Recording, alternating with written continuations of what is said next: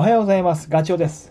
このラジオはアラヒフランナーのランチューバーガチョウがランニング情報をお届けする番組です。走りながらや隙間時間にでも聞いていただき、走る気持ちがスイッチオンになれば嬉しいです。今日のラジオも、えー先日一緒に走ったランチューバーのクレイジーカロさん、スーパーアスリートですね。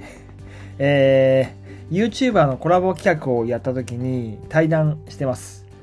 あの、その様子をね、昨日のラジオでは流してたんですけど、今日はですね、その YouTube の動画では使わなかった、まあ言うなれば番外編っていう内容を 音声でお届けしようと思います。あのクレイジーカロさん、まあ、今日ラジオ初めて聞く方もいらっしゃると思うので、えーまあ、どんな方かっていうのを簡単に言うと、年齢は26歳。だから僕が 今50歳だから24歳差ですよ。親子みたいな感じです。で、えっと、出身が順天堂大学の箱根駅伝のメンバー、そこから実業団に行って、今はランニングコーチをしながら、自身でもフルマラソン、2時間15分で走り、ウルトラマラソン、先日、富士五湖100キロで優勝とかね。まあ、本当にすごい。これから、どんなことをしてくれるのか気になりますよね。で、そのカロさんとの対談、ね、川っぺりでやったんだけど、で、番外編はね、カロさんの練習方法とか、疲労の抜き方みたいなところをお話ししてるんですね。なので、すごく、あの、なんだろう、僕も勉強になったし、ぜひ皆さんにも聞いていただきたいなというふうに思い、今回、えー対談した時の様子、番外編をラジオでお届けします。それでは聞いてみてください。よろしくお願いします。ありがとうございます。私からはこんな感じで。はい。はい、大丈夫。大丈夫ですか？お二人は。だそうですね、まあ、僕ら階段もしてるし。まあまあそうですね。ああれ聞けばよかった。いいよ。あ全然 違う。今日何回トイレに行きましたか？お手洗いえ、トイレ？はいトイレたくさん行ったね。で、あの、年のせいかわかんないけど、最近トイレに頻繁に行くようになってて、であと、う んトイレに？あの、なんだろうな、緊張ってのもある。緊張っていうのと年のせいと、あと少しでも軽くしたいっていう。え今日ちなみにカフェイン取りました？カフェインはコーヒー飲んだ。ああまあそういうのもあるかもしれないでもトイレ4回行ってるからね。あの、さえっ、と、じゃあ、1時間のうちに4回。えー、それってでも大丈夫ですか？体は問題ないですか？問題ないです。じゃあ大丈夫です大丈夫です。そうなんです。4回いやその話で言うと僕東京マラソンの前日お昼から夜ぐらいまでなんかしてないですけどなんかひなんかもうおやっぱ近くなっちゃってしてもトイレ出たらすぐ30秒ごとにまたしたいっていうなっちゃってて1日でそう30回ぐらい行っててトイレに。それは多分調子悪かったんでしょうねその後はもうないんですけどだからそういうのがあって僕もなんかちょっと体がバグってきてるのかなっていろんなレース出てちょっあとー自分の体が疲れ内臓から来ちゃってるのかなっていうのもああるんで怖いんですよね。だからちょっと気をつけてください。もしかしたらそういうのもあるかもしれない、はい。人のこと言えないですけど僕も まだ検査してないんであれなんですけどちょっと怖いなと思いつつー気をつけていきはいます。本当に健康あってのランニングなんで、そうですね。普通にカロさんの疲労抜きどうどうしてるんですか？やばくないですか？そう。どうだった気になります何してるかって言ったらえっ、とまあ僕が食事とかもあんまり好きなもの食べてるのが多いんでまあサプリで言えばそのアミノサウルスなんですけど僕はと取ってるのがそれをちゃんと取る。疲れてる時はさらにそのアミノサウルスのもっと強化のベースサウルあベースサウルスっていうのを常に飲んでてアミノローディングサウルスっていうのを飲んでるんですけどそれぐらいですかねサプリは。本当それとあとはもう走る時は走るけど走らない時は走んないようにしてて。あ、休息日をちゃんと取ってるんですか？そうですね。だから本当にそれこそマラソンの後に最近筋肉痛来なくなって走れちゃうんですけど今回のその淀川マラソン終わって、まあ、今回のここまでももう9日なんですけど走ったのって本当3日ぐらいしか走ってなくて。結構もうゼロとかが多いですね。ちなんか30分ジョックとか入れないでもうゼロにしちゃって。でその代わりやるときは2時間走ったりとかっていう感じで中途半端な練習を減らしましたね。回数も2ブレンだったの1ブレンにしてっていう感じに今やってるっていうのがまあハマってんのかなと思うんですけど僕は。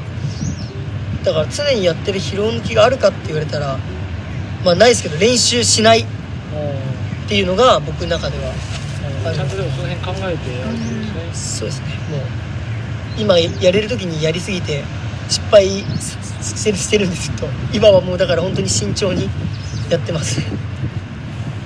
俺も一つ聞きたいことがあって、えー、とスカイランニングとか要は登らなきゃいけないレース。はい。その練習って山に行かないとなるとどこで練習してるんですか？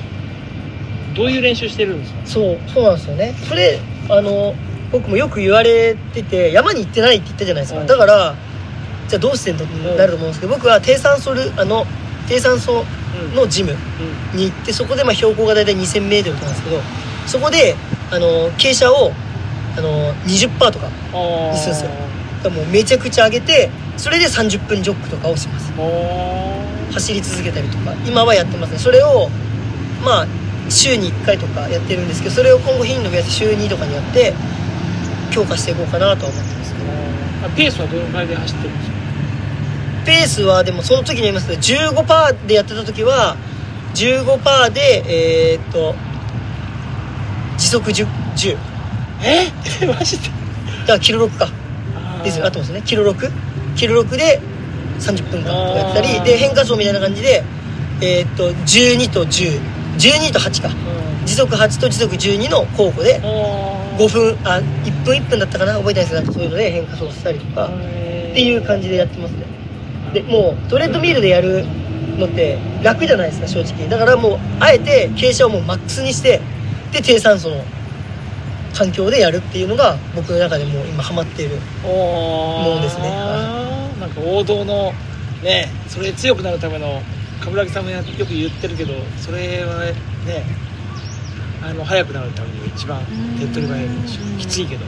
めっちゃきつくないですか？めっちゃきついです。でももう使う筋肉はもう上りでしか鍛えられないと思うんでもうそれを常にやって最近なんてこの後ろの筋肉を特に押す感覚をつかむためにもう傾斜は絶対上げてトレッドミルは。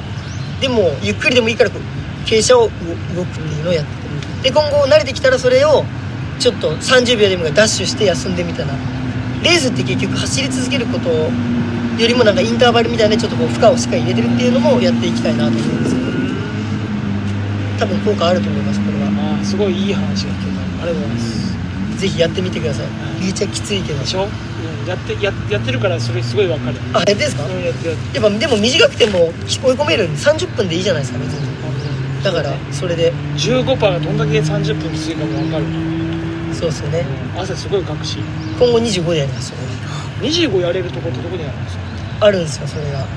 えっと僕が今言ってるのはティップネス駒沢大学。あそこはもう25までえー、そう25まで上げれてでしかもあのそこなんかその機械が特別な機械があってこう押すのもできるんですよ。瞬発鍛えるのにこう前にこうそう重さを変えられて4 0キロとかその4 0キロ押してるような感覚。でそれで結構ハムとかこう使いながら押すっていうのもできるんでそこで今めちゃくちゃ鍛えてます最近。出さないですけどねそういうのは。あんまり別に。